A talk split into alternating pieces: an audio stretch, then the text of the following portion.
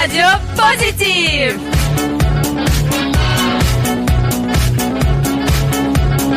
Coucou les petits loups, vous êtes sur collectif, collectif.fr. Et oui, vous pouvez plus nous écouter dans votre voiture, sauf si branchez votre téléphone sur, euh, le point .fr. On espère que vous êtes nombreuses et nombreux à nous écouter. Euh, c'est le week-end, le Before Key Swing, ça va rebondir du FOSS. Tony, ça va passer par du Wobidubidab, Babab, du Man Club, du Parov Stellar, euh, du Benny Benassi, euh, et j'en passe encore. C'est tout de suite, c'est maintenant, c'est sur Collective et c'est la bombe.